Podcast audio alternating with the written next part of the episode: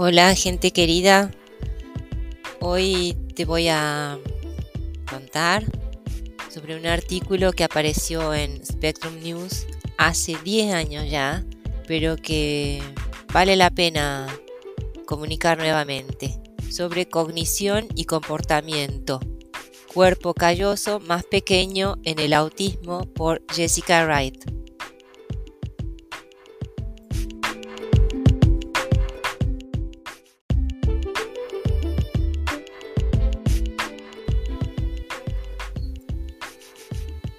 Algo a tener en cuenta en primer lugar es que este artículo tiene más de 5 años, tiene prácticamente 10 años, y la investigación sobre el autismo y la ciencia en general está en constante evolución, por lo que los artículos más antiguos, advierte Spectrum, pueden contener información o teorías que se han reevaluado desde su fecha de publicación original.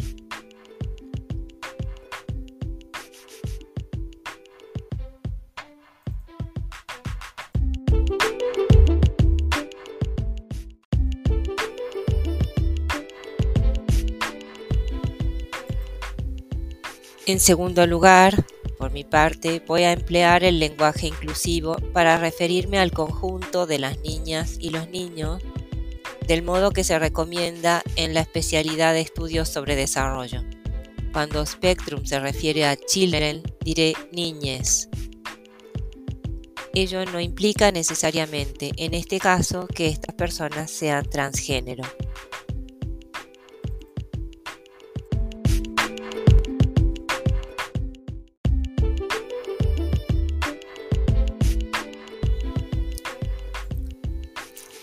Las niñas con autismo tienen un cuerpo calloso más pequeño, unas de fibras nerviosas que conecta los dos hemisferios de su cerebro en comparación con los controles. Y esta diferencia persiste durante dos años de desarrollo, según un estudio publicado el 18 de febrero de 2012 en el Journal of Autism and Developmental Disorders.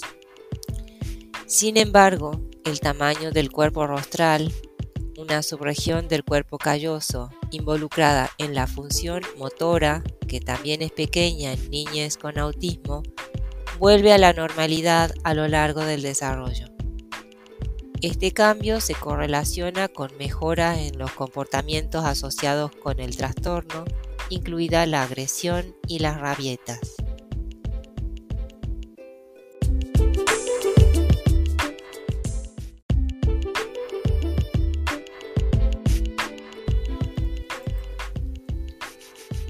Los estudios han demostrado que las personas que nacen sin cuerpo calloso tienen varias características de autismo y entre el 20 y el 30% de ellas cumplen los criterios clínicos para el diagnóstico. El volumen del cuerpo calloso también es menor en las personas con autismo en comparación con los controles. Las niñas con autismo tienen un tamaño cerebral general más grande que el de las medidas de control, pero el tamaño de su cerebro finalmente se normaliza a medida que envejecen. En el nuevo estudio, los investigadores utilizaron imágenes de resonancia magnética estructural para observar si las alteraciones en el volumen del cuerpo calloso también cambian durante el desarrollo.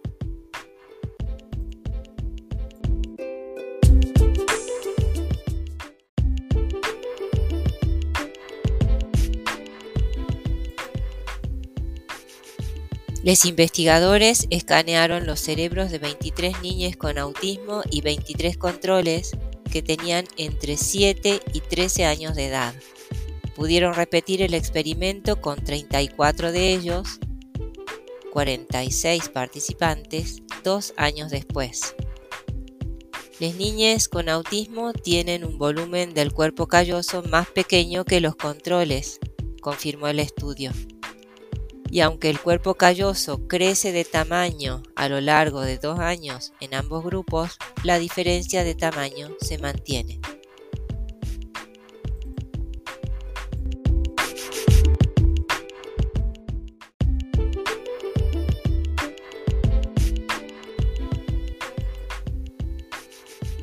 Una excepción es el cuerpo rostral, que aumenta de tamaño en un 5% por año en niñas con autismo y se normaliza cuando llegan a los 14 años.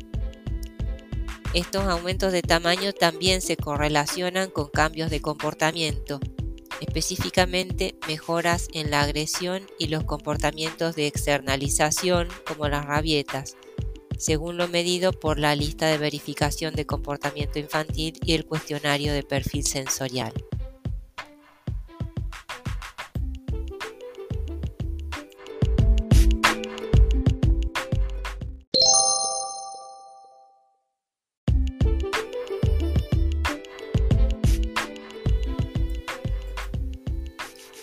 Esto sugiere que los cambios en el volumen del cuerpo rostral podrían reflejar un proceso compensatorio a medida que las niñas con autismo crecen y se adaptan, dicen los investigadores. Recordamos que este artículo tiene 10 años aproximadamente, pero todavía sigue siendo útil compartirlo, por eso lo propone hoy para recordarlo, Spectrum News, a quien agradecemos, así como a su autora, Jessica Wright. Llegamos hasta aquí con el deseo de que tengas hoy un muy, muy buen día. Chao, cuídate.